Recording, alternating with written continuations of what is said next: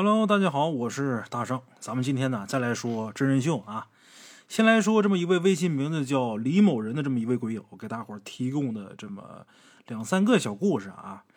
先介绍一下这位鬼友啊，他是陕西的，呃，生在一个不大不小的村庄。他说他在上学的时候啊，尤其是冬天，起来太早了，上学的时候天还是漆黑一片呢。这个有些朋友可能不理解啊，为什么会这样啊？咱中国因为太大了，东南西北各个地方日出日落的时间都不一样。像咱们东北照比大西北，这时差呀，差不多就得有将近两个小时。哎，我记得我第一次到西北的时候啊，到新疆、甘肃那边啊，我就觉得特别奇怪。我第一次到的时候是个冬天，然后睡觉醒了之后，早上八点半，将近九点，我一看外边天还黑着呢，我心想：好家伙，这天亮的可真晚了。因为之前呢，在东北从来没有碰见过这种情况，哎，觉得特别新奇。一想，咱中国真是太大了，东南西北各个地方，这日出日落的时间呢，多少都是有差别的。哎。尤其是西北那边，天黑的比较晚，天亮的也比较晚。咱们鬼友他小的时候上学的时候，每天早上起床的时候天都还是黑的。那个时候啊，他就经常会听同学说，尤其是女同学提起啊，就是他们在路过一段比较空旷的地方的时候，总感觉后边有人跟着自己，甚至能看见自己前面还隐隐约约的有一个黑影。哎，然后呢？嗯，往前走，走到一块小竹林前面，这黑影啊就不见了。慢慢的，也就有住户了，也就路过那块比较空旷的地方了。咱们鬼友的这些同学呀，就说肯定是有鬼。哎，前面那黑影是鬼，身后感觉有人跟着也是鬼。但是啊，前面那个带路的是好鬼，他不害人；后边跟着的才是那种比较坏的鬼。那种恶鬼要害人的鬼，所以前面的人才带路来保护这个人。哎，咱们鬼友经常听同学这么说，但是他们家去学校的这条路啊，不经过那段路，所以呢，有的时候咱们鬼友啊，特意在不上学的时候，还专门在天黑的时候，一个人到那地方去走一走。那时候胆子比较大，对鬼什么这些东西啊，没有什么概念。咱们鬼友说，走那段路的时候啊，他一个人走的时候。因为听同学说这个事儿说太多了，走的时候也多多少少啊会有点恐惧感，但是他始终也没有碰见什么奇怪的事儿。哎，那时候每逢周末呀，他还得到他外婆家去。到他外婆家的这个路途当中呢，有好几个坟地。有的时候在他外婆家待的时间晚了，回来的时候天都黑了，在这些个坟地前面来回穿梭啊，也没发现什么可怕的事。这一路除了天黑，其他都很正常。没什么奇怪的。后来呀，长大之后他才知道，他自己是午时生人。午时啊，是每天当中这阳气最旺的那个时辰嘛。所以说，这个时辰出生的人呢，不太容易碰见不干净的东西。一直到二零一三年，咱们鬼友走向社会，走向社会之后，他就去了山西的一个县城。他等到那个县城的时候啊。天已经黑了，他去干嘛？鬼友也没介绍啊。他说他到那个地方的时候，天已经黑了，因为那时候刚刚走向社会，所以说身上呢也没有什么钱，为了便宜图便宜，就找了一个呃不是那么好的一个旅馆住下啊。这旅馆周围的环境啊不是很繁华，但是也算不上很偏僻。房间的位置呢他忘了，因为据传言说呀，这个靠近走廊尽头的这个房间。是比较容易碰上不干净的东西的。咱们鬼友说他那房间是不是在走廊的尽头？他不记得，他光记得那个房间呢不大。好在这个卫生间什么都有，哎，所以那天呢，他放下行李呢，先是洗了个澡，然后呢躺下看电视。因为这一路上舟车劳顿的比较困乏，所以看了没一会儿啊，这人就困了，就睡着了。也不知道睡多长时间，他就突然间听见这耳朵旁边啊有打架斗殴的声音。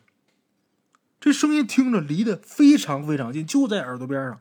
起初他以为是做梦的，可是慢慢的这意识啊就清醒，因为这声音太大了。虽然意识逐渐的清醒，但是他眼睛始终是没睁开，就闭着眼睛仔细听，仔仔细细再次确认这声音就在自己耳朵边上。因为如果是隔壁房间发出来的这个声音啊。他不会那么清晰，也不会那么大的音量。他就听见两个人呢在打架，两个人对骂，骂的那话呀，他听不太懂，应该是山西的某种方言吧？啊，两个人骂的这个方言他没听懂，但是有一种声音他再熟悉不过了，什么呢？就是上学的时候啊，用凳子腿对打的那声音。哎，这声音很熟悉，因为意识当时是清醒的，所以呢，闭着眼睛装睡，仔细分析了得有十来分钟。这十来分钟啊，他一直在确定这声音会不会是别的房间发出来的。最后确定不是，绝对不是别的房间的，就在这屋里。然后咱们鬼友，继续闭着眼睛，但是嘴里边开始骂他们。咱们国友当时骂的挺狠的，刚开始骂的时候没什么反应。大概骂了一分钟左右，两个人对打的那个声音突然间戛然而止，突然间就没了。哎，然后咱们鬼友摸索着起来，打开灯上了个厕所，随手看了一下时间，两点半，凌晨两点三十分。上完厕所回到床上继续睡，一直到早上，他也没有再听见什么其他的奇怪的声音啊。他一直不明白是怎么回事。但是呢，咱们鬼友当时啊也没觉得有多害怕啊，就那么大大咧咧的一直睡到天亮了。哎，这是他自己经历的这么一件事哎，除了这件奇怪的经历之外啊，咱们鬼友呢还说了两件事这两件事呢都是发生在他们村子里边别人家的事有一件事啊是发生在咱们鬼友他大爷爷家。哎，因为这个人呢，呃，是爷爷辈儿的，他们的关系已经出了五福了啊，但是是同姓。是爷爷辈儿的，人家年龄呢又特别大，所以呢，大家伙都管叫大爷爷。大爷爷他们家呀，一共有四个孩子。这个故事人物啊比较繁多啊，这个情节比较复杂，大伙得认真听，要不然听不懂。哎，大爷他们家四个孩子，两个儿子，两个女儿。两个女儿呢都结婚了，嫁的都不远。这两个女儿当中的小女儿，咱们会有说，自打她记事起啊，这小女儿就是疯疯癫癫的。哎，大爷爷的大外孙女，就是这大爷爷大女儿的孩子，在咱们国有上小学的时候，听说是服毒自杀了。这孩子也就比咱们国有大个三四岁左右吧。哎，大爷爷这小女儿结婚之后啊，生了两个儿子。这小女儿呢，也是在咱们国有上小学的时候，不知道因为什么原因，喝药自杀了。听说是跟人发生了争执，但是具体到底是因为什么不知道。他死了之后，娘家人呐就都议论啊，他一直不是疯疯癫癫的嘛，大伙都议论这一个疯子他怎么能自杀呢？啊，一个疯子他怎么会自杀？一般疯子都是想法去把别人给怎么着了，他怎么自己喝药死了呢？这感觉不太对。后来好像是报警了，医院也去人了，把他那尸体啊。在他们家后边那马路上给解剖了，咱们鬼友说当时他还去看了，等到后面呢这事儿呢就不了了之了，应该法医那边可能也是，呃，确定了他可能就是自己服药自杀了，盖棺定论这事儿啊就算是完了。哎，大爷爷呢去世的早，剩下大奶奶呢归他大儿子养，大儿子他媳妇儿咱们鬼友他们管叫大娘，大娘这个人呢身强力壮。为人忠厚善良，这性格特别豪爽，家里边大事小事都是他做主。侄子辈的呢，也都挺喜欢这个大娘的。哎，咱们贵友说，应该是在二零一四年过年的时候吧，这大奶奶去世了。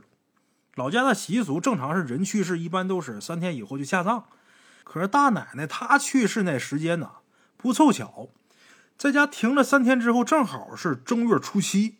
哎。按照当地的习俗啊，是逢七不下葬。先生呢也这么提醒了，可是无奈啊，没能说动主事的大娘，最终还是决定啊，我就正月初七下葬。按理说逢七不葬，你往后拖一拖，但是没有，他没有拖，哎，就初七下葬。后来听别人说啊，这个在家多停一天，得不少挑费，得多不少开销，所以大娘呢就决定初七就卖。哎。这葬礼倒是顺顺利利的办完了，也没什么事儿。可是就当年夏天，大娘因病医治无效，这人去世了。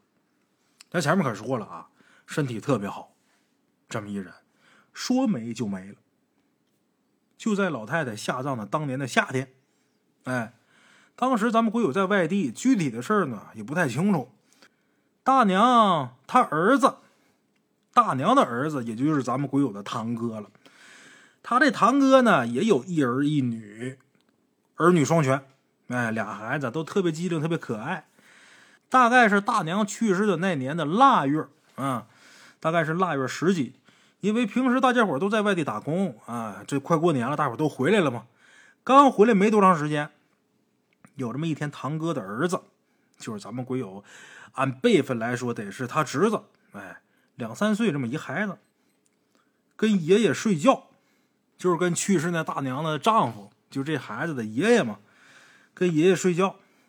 早上起来八点多钟，就跟自己爷爷说啊，指着自己胸口说：“说爷爷这儿疼。”平时这孩子活蹦乱跳的，聪明伶俐，身体健健康康的，从来也没什么小病小灾的，没有。这孩子突然间就说胸口疼，爷爷就给揉揉吧。小孩嘛，说疼揉一揉，哄一哄，可能就好了。老爷子这么想的，没成想啊，这孩子。慢慢的，这呼吸开始急促了。短短十几分钟，这孩子没气儿。当时八点多钟嘛，咱们国友还在家睡觉呢，还没起床呢。没起床就听别人说孩子没了这消息，这信儿一下在村里边就炸开锅了。当天村里边啊去了几个老人帮忙，把孩子给简简单单的给埋了。小孩不可能搞什么仪式什么的，就赶紧给处理了。这小孩。是不是跟这呃鬼友这大娘是同一年？他就不记得了，好像是同一年，他记不太清楚。哎，这时间又到二零一九年的年底，鬼友的这位大爷爷他二儿子家的孩子，他这二儿子家的孩子，呃，就是咱们鬼友的堂弟。哎，他这二儿子家就这么一个孩子。当时快过年了，突然间听说这人呢脑瘤进医院了。这消息呢，咱们鬼友是在村里的这个微信群里边看见的。因为治疗需要很大一笔费用，所以大家伙都捐款。直到现在，咱们鬼友这堂弟，就是这大爷爷二儿家这孩子，还跟植物人一样在医院里边躺着。哎，这个时候，村里边人呐就议论，就说这一家人的遭遇啊，都跟大奶奶下葬的时间有关系。大奶奶下葬的时候犯期，哎，大娘非得让下葬，所以说家里边接二连三的出事儿。大奶奶下葬的日子不对劲儿，哎，他们家接二连三的出事儿。等往到后代，他们家现在就剩一个女孩了，小辈儿就剩一个女孩了，没有传宗接代的了。家里边等于再过几十年绝户了。哎，犯期儿不能下葬这个事儿啊，在好多地方。都有这么一说，他既然能这么多年，时间跨度这么大，又在这么多地方流行，他一定是有一定的道理的。所以说，有的时候这些事儿啊，还真得注意。你包括像犯重伤，就像犯重伤这种事儿，大山我在故事里边都不是一次两次的提了。今天呢，咱们鬼友李某人也给大伙儿说这么一件事儿，怎么回事呢？在二零二零年的时候，咱们鬼友他们村里边又出了一件事儿，村里在前几年呢。搬过来这么一个搬迁户，这个搬迁户呢是通过他们村的一个亲戚从打山里边搬到他们村的。这一家呀是四口人，这四口人是小两口带着婆婆，还有一个女儿。哎，听说这小两口当中这女的呀，这媳妇儿啊，小的时候是被抱养的呀，还是被他妈带着改嫁来着？这咱们鬼友记不清了。反正这女的小时候这命啊挺苦的，哎。这两口子结完婚之后，都挺能干的，在外边打工挣了些钱，在咱们鬼友他们这村啊，把房子盖好了，盖的还不错。盖好房子之后，又生了一个儿子。按理来说，这日子慢慢的就开始变好了呀。但是这婆婆，这婆婆是个哑巴。这婆婆前两年啊，在马路上被人骑电瓶车呀给撞了，撞倒之后，这人躺床上就起不来了。这儿媳妇很孝顺，悉心照料。一两年以后，最后在二零二零年去世了。正常是按照当地的习俗是三天下葬，但是因为他们家是别的地方搬来的，得通知亲属啊，有个别从打外地回来的，所以说时间赶不上，没办法，就把这个下葬的时间呢往后推迟。哎，在他们当地呀，一般有红白事的，同村的人呢都会去帮忙，他们家也不例外呀。咱们鬼友呢，嗯，去年他也在家工作，也是在家乡工作，所以说他打算呢下班晚上的时候去送礼。也得去随个礼，甭管是红事白事，在农村呐，这个事儿，呃，家家户户都是如此。谁家有个红白喜事啊，都得去给上个礼去。咱们会有打算，下班之后啊，我去送礼去。一般啊，头一天晚上封棺见亲人最后一面，第二天下葬。封棺那天晚上算是正日子。哎，咱们会有那天下班回家，发现家里边啊没人，没人做饭。怎么没人做饭呢？家里人都去给帮忙去了呀。咱们鬼友一想，我待会儿也得去送礼去，然后我直接可以坐席。哎，还没等他去呢，咱们鬼友他妈就已经回家了。回到家之后，鬼友他妈就跟咱们鬼友说，那家那儿媳妇今天中午突然间晕倒，救护车还没拉到医院，这人就没了。咱们鬼友说，他们那个村离医院啊最多两公里，开车都用不了五分钟就到医院了。结果这儿媳妇还没到医院，这人死了。咱们鬼友一听这信儿，这心咯噔一下，这会儿也没心思去送礼去了。这婆婆还没封棺呢，儿媳妇又死了，这事儿太邪乎了。死的又是年轻人，那家那媳妇儿啊，比咱们鬼友可能大个，也就是三四岁吧。这心咯噔一下，又觉得这事儿挺邪性的，他就没去帮忙，也没去随礼。哎，那他们家这儿媳妇是怎么死的呢？听说啊，这儿媳妇在守灵的那几天里边啊，也没休息好，可能饭也吃不好，这人呐劳累过度导致的心梗。这救护车直接拉到医院就推，直接把人推太平间里边去了，都没抢救，人已经死了。他们家是先办老太太这事儿，把老太太的事儿办停当了，再办儿媳妇的事儿。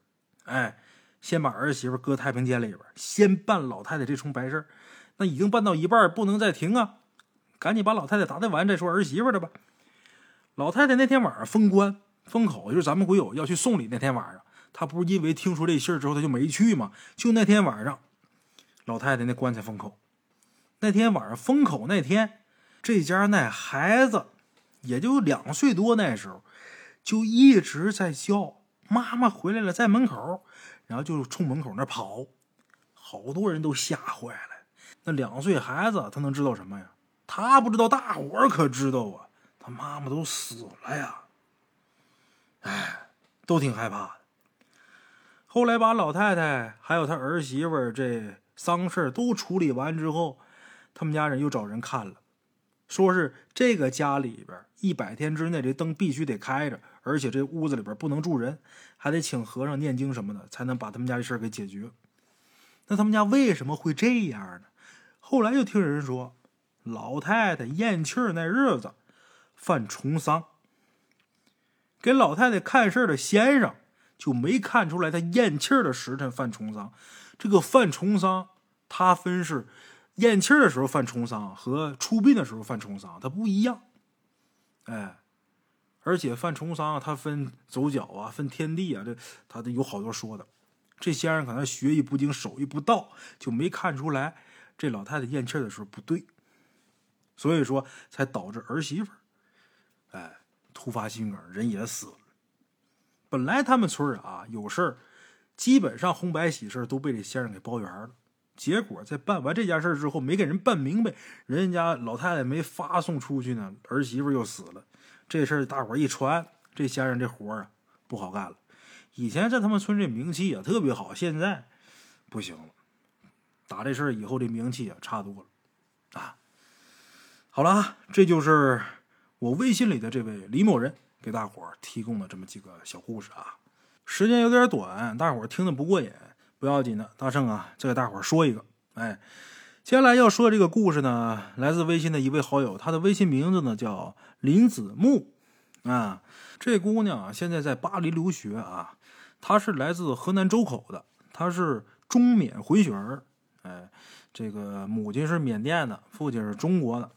咱们国友在七岁的时候呢，在缅甸生活，跟他姥姥一起生活。当时在一起生活的呢，还有小姨，还有小舅舅，还有大舅家的女儿。哎，有这么一天晚上，跟家人一起吃饭，吃完饭呢，一起闲聊的时候，鬼友他小舅就给咱们鬼友讲了一个关于他自己经历过的这么一个鬼故事。哎，鬼友他小舅舅说啊，在他小舅舅十七岁的时候啊，在家里边闲的没什么事儿干，就想着出去去挖玉去。然后呢，就跟两个好哥们商量说：“咱出去挖玉去吧，因为那时候缅甸那边挖玉的比较多，听别人说挖玉挺挣钱的。”他们三个呀，就商量着出去要干这个事儿去。最后大伙儿也都同意了，那就去呗。哎，带上挖玉的装备，老早就出去了，大概早上六点多就出发了。他们是走路去的，走的比较慢。等到了挖玉的那地方，已经是下午三点多了，在那地方啊，已经没什么人了。但是心想呢。你已经来了，而且走这么长时间，虽说来晚了，那也得挖呀，不能就回去，赶紧下去挖去吧。从哪下午三点多开始挖，挖到晚上八点多，然后我有他小舅他们就说：“这天也黑了，也没什么人了，咱回去吧。”啊，回去还是走路回去。去的时候走着去的，回来的时候不可能凭空变出一台摩托车呀，还得走着回去。去的时候走的时间比较长，往回走的时候啊，大伙儿也着急，但是往回走的这个步子啊。肯定要比去的时候要慢，因为大伙儿想想，从早上六点走到下午三点，然后又干那么长时间活，挖玉那活也是体力活，那肯定累呀。往回走的时候肯定慢，哎，回去这路上走到晚上十一点多了，一看离家呀还有好几个小时的路程，心想这也不是事儿啊，要不干脆在路上找个地方歇着吧。最后他们又走了好长时间。就看见有一个很小的房子，然后他们一看这房，这会儿真累不行了，说咱要不就到那儿歇会儿吧，咱都走一天，这腿呀都麻了，都跟不是自己腿似的。大伙儿一商量说行啊，毕竟走一天谁都累呀。他们为什么会有到那个小房子去休息一下这个想法呢？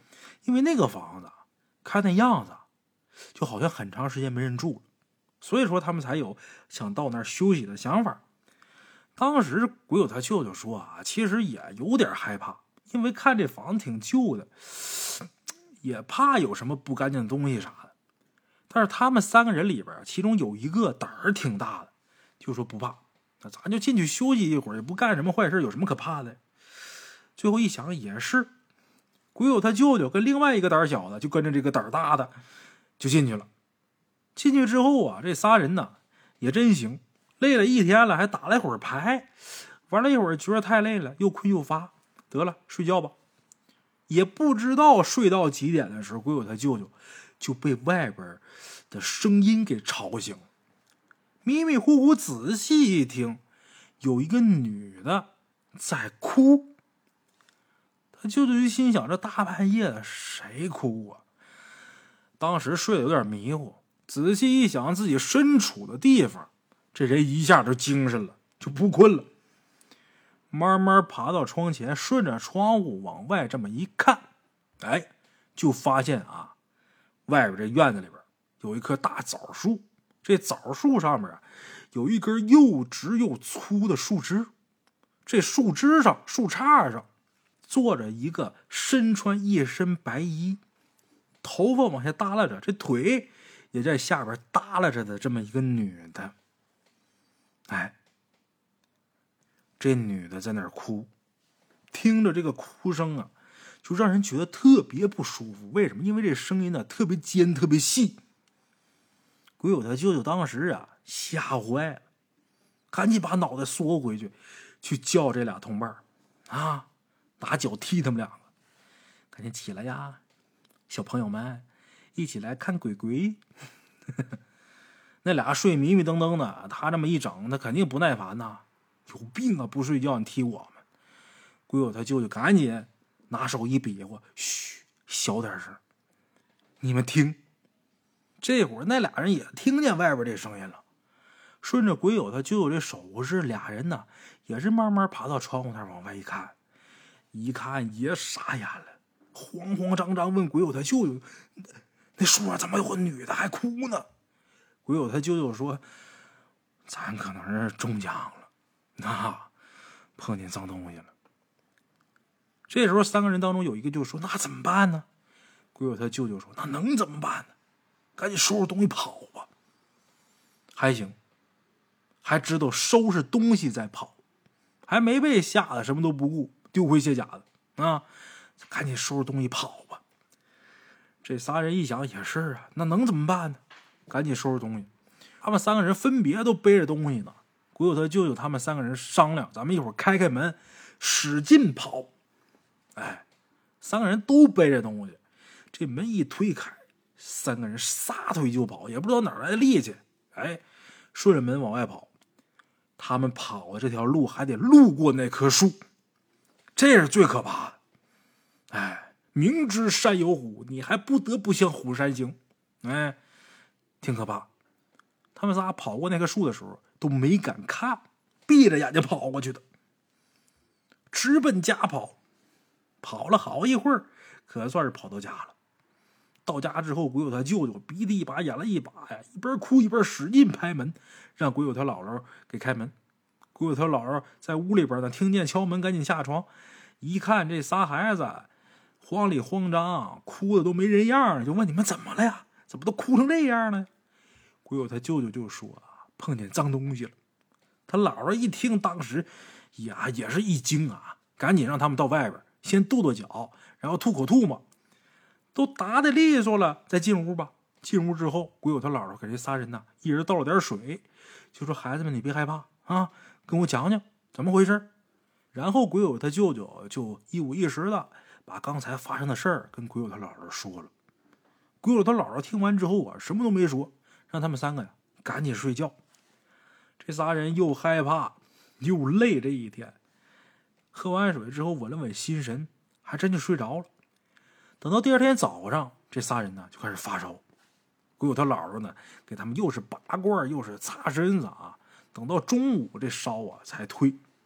等他们都退烧了，鬼友他姥姥又给他们做饭吃。好嘛，这把老太太给折腾的啊！他们一边吃饭，鬼友他舅舅就问他姥姥：“为什么在树上会有个女的哭？”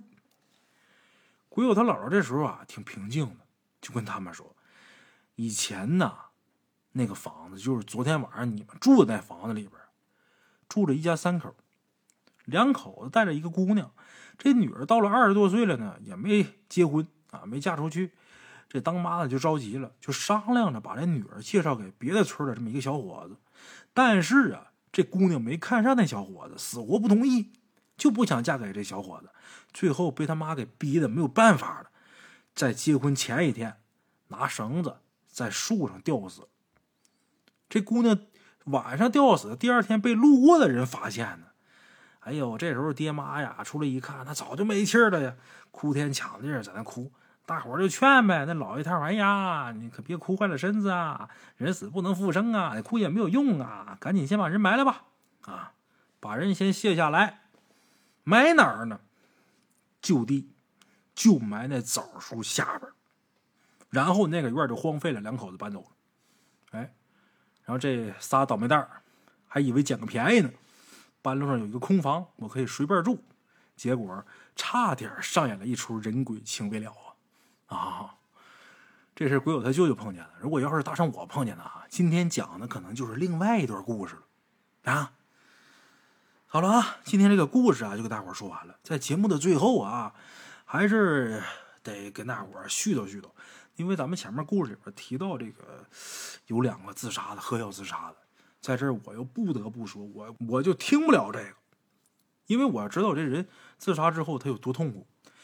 有好多人啊，觉得自己生活的不幸福、不如意啊，怎么怎么不好，感觉哎呀，谈个恋爱分手了，啊，不想活了，家里边亲人离世，哎呀，活不了了。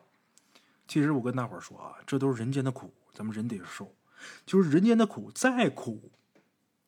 活着总比死了强。老话讲“好死不敌赖活着”，其实真是这么回事。人要是说到了岁数寿终正寝啊，人那边会有人来接引，然后呢，呃，你会看见天使，你会看见黑白无常也好，你会看见亲人也好，总之会有人把你带到另一个世界，在另一个世界，最起码你还能跟他们沟通交流，你还能正常生活。但是人如果要是自杀的话，是没有人来接应的。